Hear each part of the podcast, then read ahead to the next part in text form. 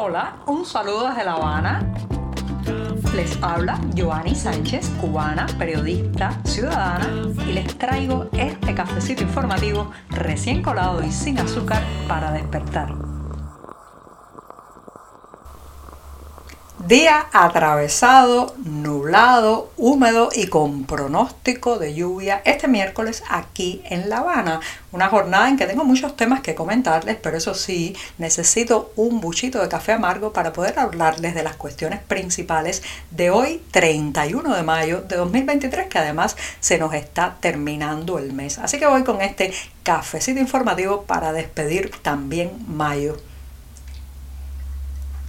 Después de este buchito sin una gota de azúcar, pues les comento que justamente las lluvias intensas de la jornada de este martes en la tarde, que están pronosticadas, pueden repetirse durante la jornada de hoy. Bueno, pues esas lluvias intensas pusieron en jaque y tensaron aún más la situación en, a lo largo de Cuba, pero especialmente en la ciudad de La Habana. Señoras y señores, la ciudad de La Habana es una urbe que a pesar de tener más de 2 millones de habitantes, apenas se ha desarrollado, apenas se ha beneficiado con obras de infraestructura en las últimas seis décadas.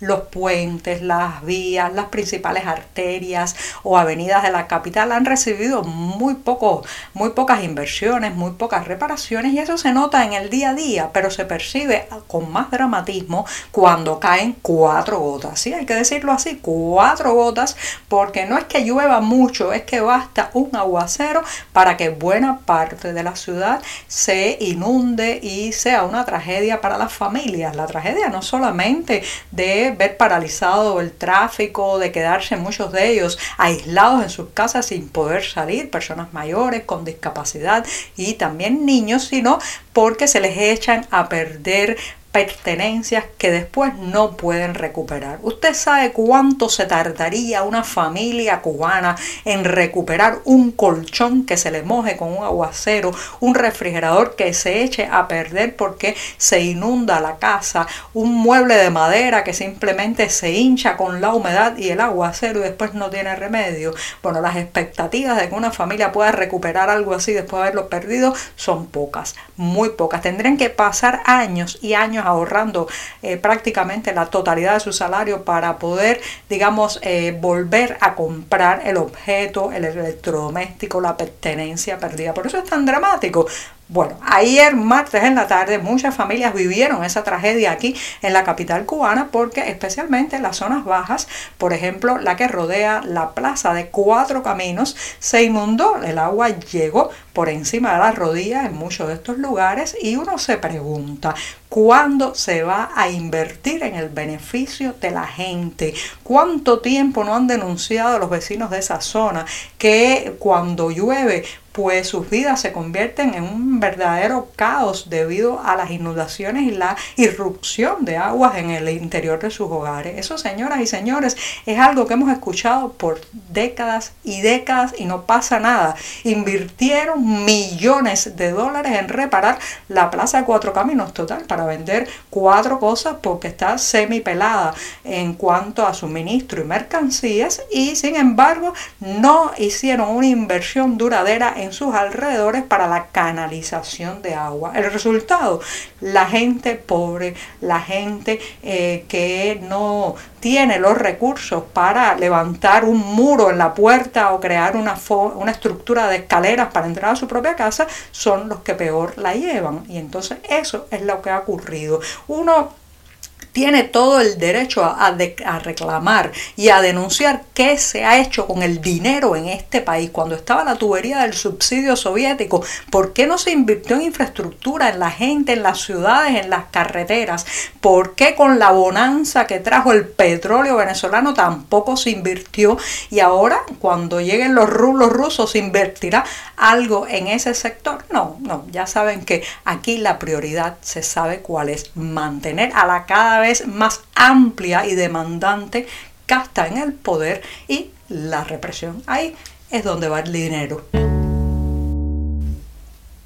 Hay que tener verdaderas ganas de aburrirse para escuchar una alocución, una intervención completa de Miguel Díaz Canel, con un discurso gris, apocado, mediocre y sin ideas propias se trata, yo creo, que una de las figuras públicas cubanas de toda la historia que más rechazo y sobre todo más apatía genera en la audiencia, dado que nos damos cuenta no solamente de que es un hombre bastante mediocre, que vuela muy bajo en cuanto a pensamiento de estadista o, o pensamiento político, sino que además también nos percatamos de que no dice palabra alguna que no esté autorizada, filtrada y enviada a decir por otras fuerzas que sí son las que controlan el país. Bueno, pues Miguel Díaz Canel, con ese, digamos, discurso gris, monocorde, sin sorpresa, ni juegos verbales ninguno.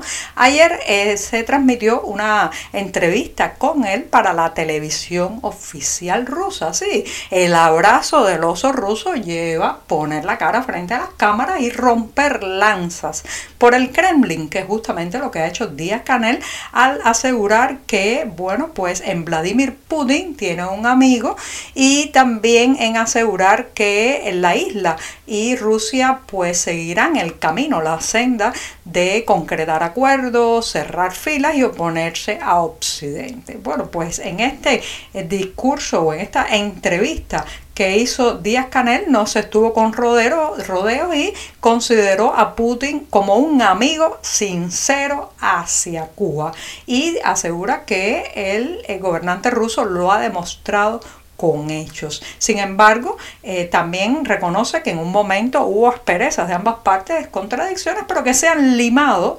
asegura Díaz Canel, a partir de noviembre de 2022, cuando una delegación eh, cubana acudió a Moscú en busca de apoyo económico, en lo que en este programa llamamos la gira de la limosna, porque pasaron los líderes cubanos por varios países intentando son sacar algunas divisas aquí, petróleo allá, recursos o acuerdos y contratos por otro lado, para, eh, como saben, bueno, pues prolongar su estancia en el poder.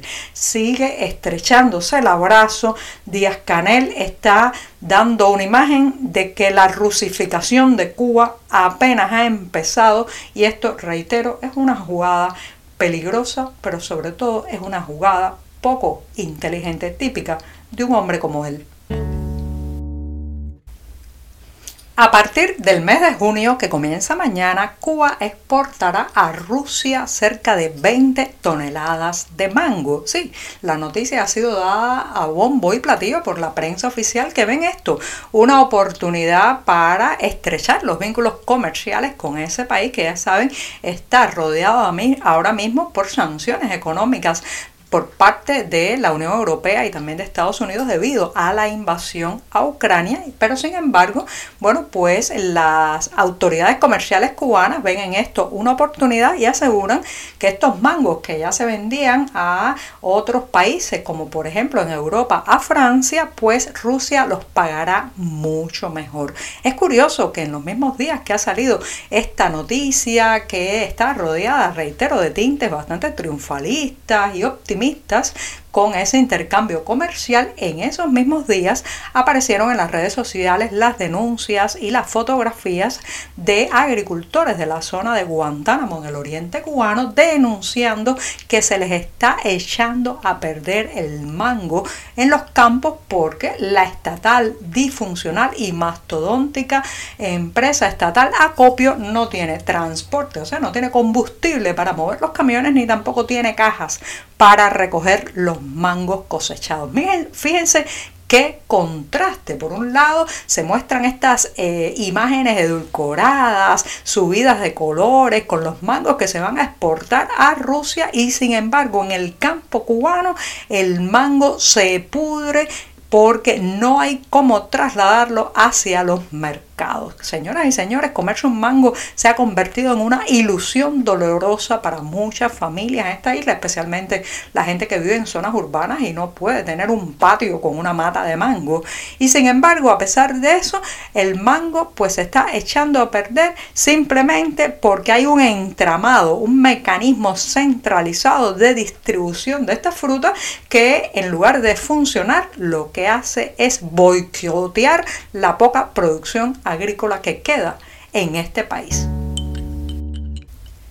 Y despido este programa en mitad de la semana con una recomendación para disfrutar. Se trata nada más y nada menos que de la exposición Mundos, Goya y Fabelo que por estos días y hasta el próximo 30 de julio está teniendo lugar en el Centro de Cultura Contemporánea Conde Duque de Madrid. Allí verán un encuentro entre la obra de esos dos grandes creadores. Por un lado está, bueno, pues algunas de las piezas con los grabados de Goya de la serie Los Caprichos y también la serie Los Desastres de la Guerra. Y por la parte del cubano Roberto Favelo, ya saben, esas eh, figuras que estamos acostumbrados a ver salir de sus talentosas manos que mezclan lo onírico, lo fantasioso, la mezcla incluso de formas humanas y animales. Así que ya saben, Mundos, Goya y Fabelo, la exposición que si usted está en Madrid tiene que ver, sí o sí. Los detalles, como siempre, los pueden encontrar en la cartelera del diario digital 14 y medio.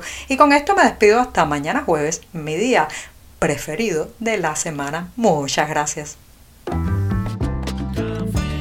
Por hoy es todo. Te espero mañana a la misma hora. Síguenos en 14medio.com. También estamos en Facebook, Twitter, Instagram y en tu WhatsApp. No olvides, claro está, compartir nuestro cafecito informativo con tus amigos.